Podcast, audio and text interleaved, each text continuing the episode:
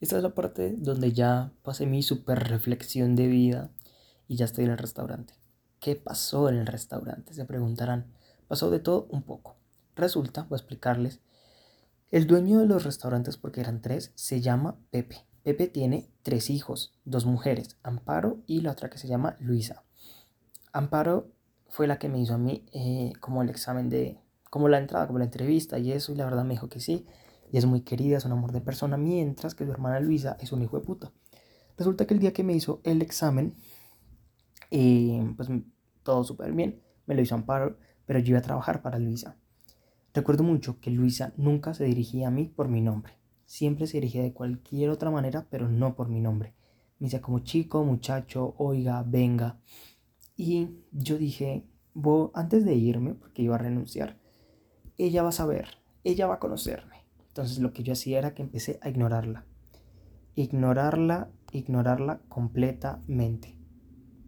Entonces eh, lo que yo empecé a hacer era que ella me llamaba como de cualquier manera, yo no le hacía caso, me hacía loco, no la miraba, me hacía como si le estuviera hablando a alguien más.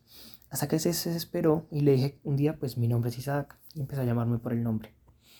Entre esas cosas, recuerdo que yo ya no quería estar más tiempo en el restaurante porque era un lugar muy chiquito, tenía dos pisos y la verdad estaba súper acosado dando vueltas ahí todo el día. Me sentía muy cansado.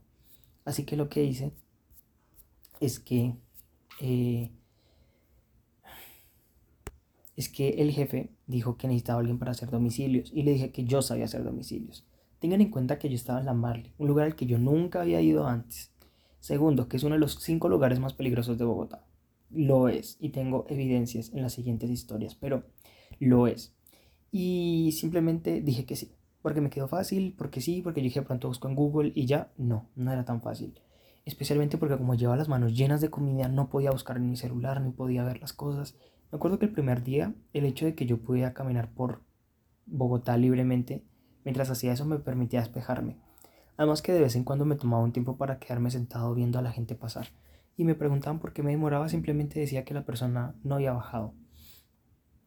Recuerdo que ser domiciliario fue una mierda. Tenía que recorrer muchos lugares, enviar mucha comida y usualmente tenía que enviar muchos platos a lugares en los que tenía que caminar dos o tres kilómetros y la gente esperaba que yo literal volara y no, no daban propina y no, no me pagaban los domicilios por aparte, pagaban lo mismo.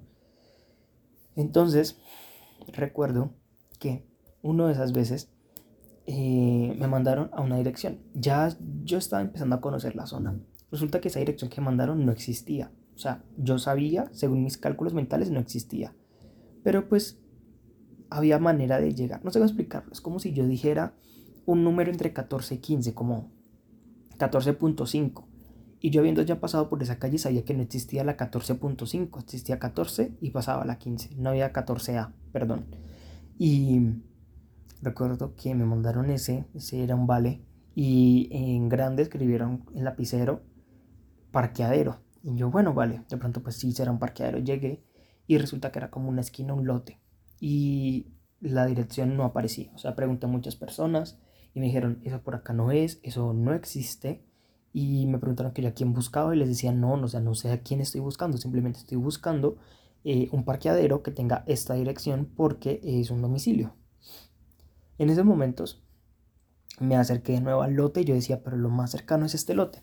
Salió un señor de un carro, porque había un carro como una camioneta ahí, se bajó y me dijo, suba que arriba no muerdan, no muerden.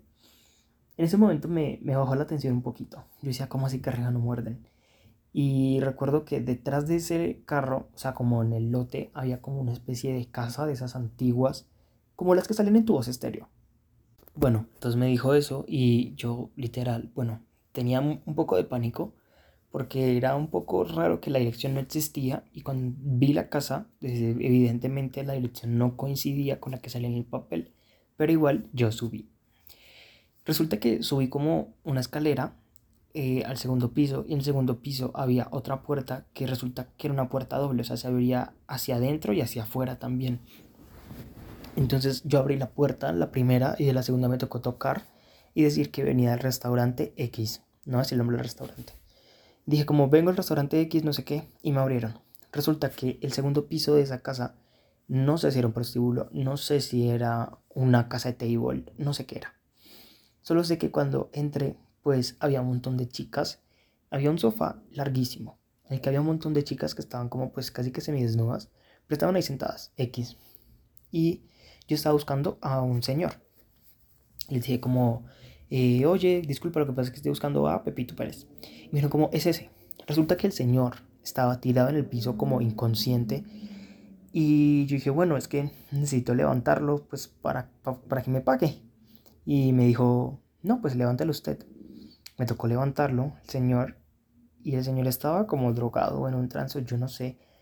Pero él era como el dueño o el cajero del local porque enseguida que se paró se fue detrás de como una especie de recepción y sacó un fajo de billetes del bolsillo. Pero era un fajo de billetes estrambótico. Hagan de cuenta que eso era no sé, era un fajo gigante. Con tal, le dije cuánto era.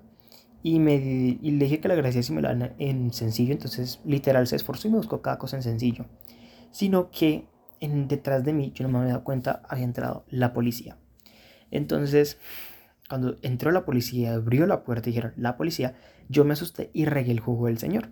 El señor me pagó a mí la plata y yo bajé de una. El señor me reclamó que por el jugo y yo pues de malas, ya no hay más jugo. Así que bajé lo que bajé, recuerdo que me devolví al restaurante un poco como alterado, o sea, no sabía qué acababa de pasar, qué, qué estaba sucediendo. Entonces entré un poco rápido y ya era casi que la hora de cerrar, la hora del cierre.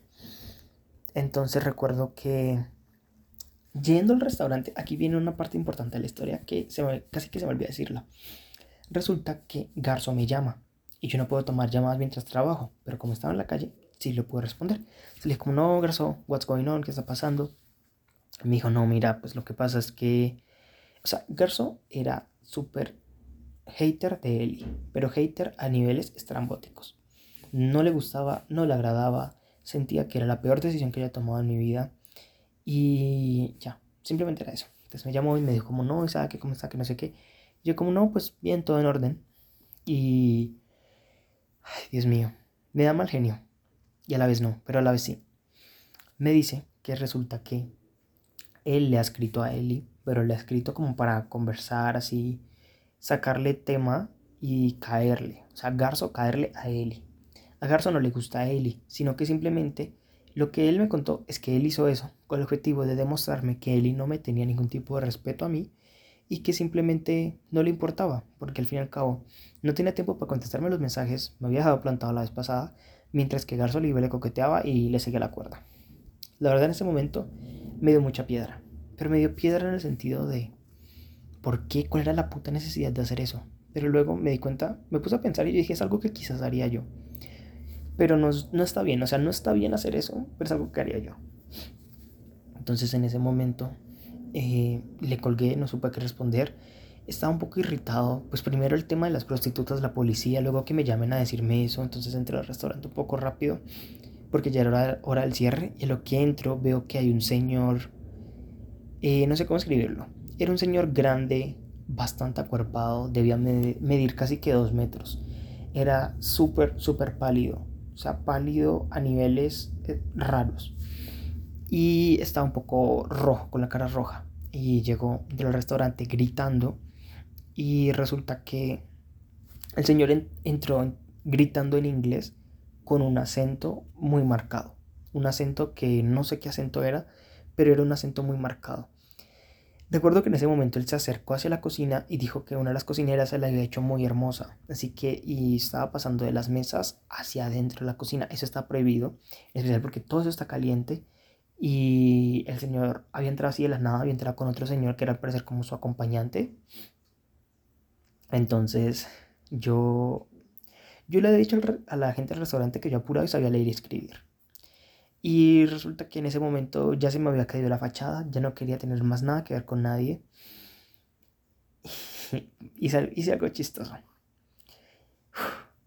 Resulta que pues empecé yo a hablar en inglés con el ruso. Era un señor ruso. Hablé con él, me dijo que era ruso. Hablé con el ruso en inglés y logré convencerlo que se sentaba y que si no se sentaba llamaba a la policía. El señor me gritó, yo le grité el doble y me acuerdo que mi jefa a mí me dijo como, pero ¿qué está diciendo? No sé qué. Y yo la ignoré, empecé a ignorarla completamente hasta que yo pude calmar la situación. Era la hora del cierre, así que tuvimos que cerrar más tarde por culpa de ese señor. Al fin y al cabo, era como el único cliente que quedaba. Se puso a comer, después de eso la gente me empezó a preguntar por cómo sabía inglés, así que me tocó inventarme más de mi historia de vida, porque cómo era posible que yo había dicho que apurado sabía leer y escribir en español y de que por sí lo hacía mal, cómo es que ahora resulta hablando inglés. Así que uno de mis inventos fue que de chiquito mis papás se fueron a Estados Unidos a intentar suerte y nos devolvimos.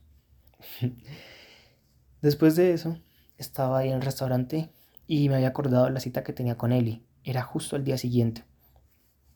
Así que les iba a hablar con mi jefa. Le dije como, oye, lo que pasa es que me gustaría pues tener un día libre mañana. Yo pensaba que los días libres se pagaban y me dijo, no, los días libres no se pagan. Entonces, no se pagan. Entonces dije como, ah, vale. Entonces, si no me lo pagan, pues me lo tomo mañana. Me dijo, no, pero es que toca pedir permiso. Yo dije, pero ¿por qué voy a pedir permiso por un día libre, que es un día libre al mes? Y de por sí no me lo van a pagar. O sea, ¿cuál es la puta necesidad? Así que al final simplemente no fui al trabajo.